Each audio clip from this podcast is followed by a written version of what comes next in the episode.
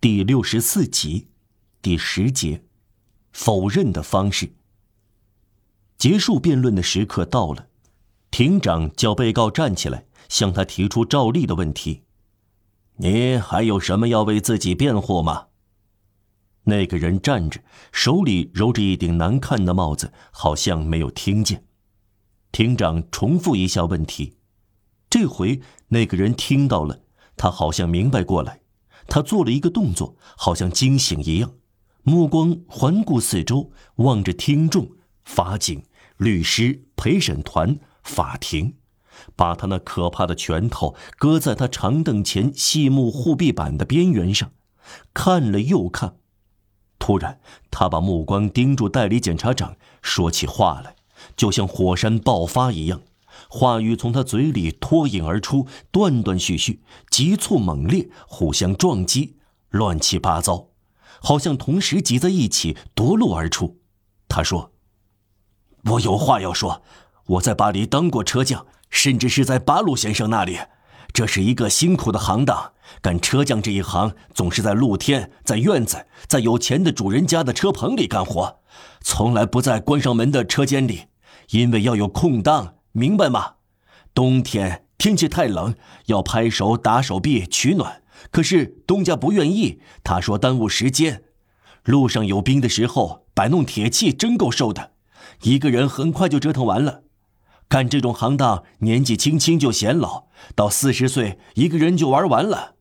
我呀，我五十三岁，吃了不少苦。再说工人非常刻薄，一个人不再年轻了，就叫你老傻瓜、老畜生。我一天只挣三十苏，付给我的钱少的不能再少。东家借口我年龄大，再说我有个女儿在河边洗衣，也能挣点钱。我们父女俩还凑合过。他也受够了罪，整天半身泡在洗衣桶里，不管下雨下雪和割脸的寒风，结冰时仍然照旧，还得洗衣。有些人没有揽到多少衣服，只好等着。如果不洗，就会丢掉饭碗。木板拼接不严，水滴的你身上到处都是，裙子上上下下全湿了，还往里渗水。他也在红孩子洗衣房干过。那里用自来水，不用站在洗衣桶里，对着水龙头洗衣服，在身后的池子里漂净。房子是关严的，所以身上不那么冷，但水蒸气太厉害，要毁掉你的眼睛。他在晚上七点钟回家，很快就睡着。她是这样疲倦，她的丈夫打她，她死了。我们不是很幸福，这是一个好姑娘，不上舞场。非常安静。我回想起一次狂欢节的最后一天，他八点钟就睡觉了。就是这样，我说的是实话。打听一下就知道了。啊，是的，打听一下。我多么蠢啊！不过我对你们提到的巴鲁先生，到巴鲁先生家去看看吧。说完这些，我不知道别人还想要我说什么。这个人住了声，但仍然站着。他讲这些事。声音又高又快又沙哑又粗鲁，天真的态度带着激怒和粗野。有一次，他停了下来，向人群中的一个人打招呼，他的断言好像随意抛出来，像打嗝一样。他还注意樵夫砍柴的手势。他说完以后，听众爆发出笑声。他望着听众，看到大家笑，并不明白，自己也笑了起来。这情景很悲怆。庭长是个细心和善良的人，他提高声音说话，他提醒陪审团先生：“巴鲁先生以前的车铺老板，被告说是曾经在他那里干过活提出来毫无用处，他破了产也找不到他。”然后他转向被告，要后者注意听他要说的话，必须考虑您的处境。对您的推测极为严重，会带来致命的后果。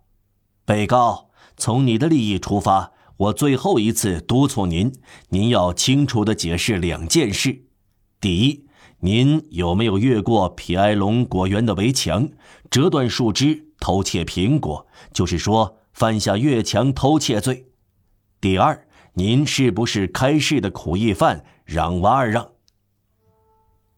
被告带着能自主的神态摇了摇头，就像他完全明白，知道要回答什么。他张开嘴，转向庭长说：“首先。”然后他瞧着他的帽子，又望着天花板，一声不吭。被告，代理检察长用严厉的声音说：“注意，您答非所问，您局促不安，说明您有罪。显然。”您不叫尚马迪厄，您是让瓦尔让。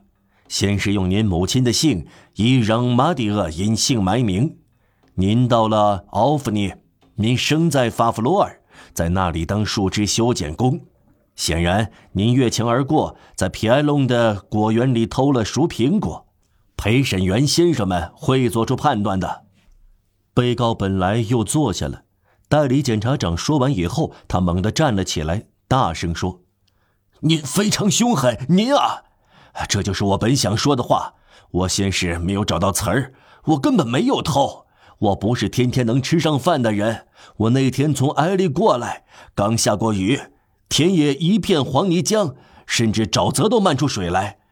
路旁的沙子里长出了小草茎，我在地里找到了一根折断的树枝，枝上有苹果。我捡起树枝，却不知道会给我带来麻烦。我坐了三个月的牢，现在又把我押来押去，这样我说不出来。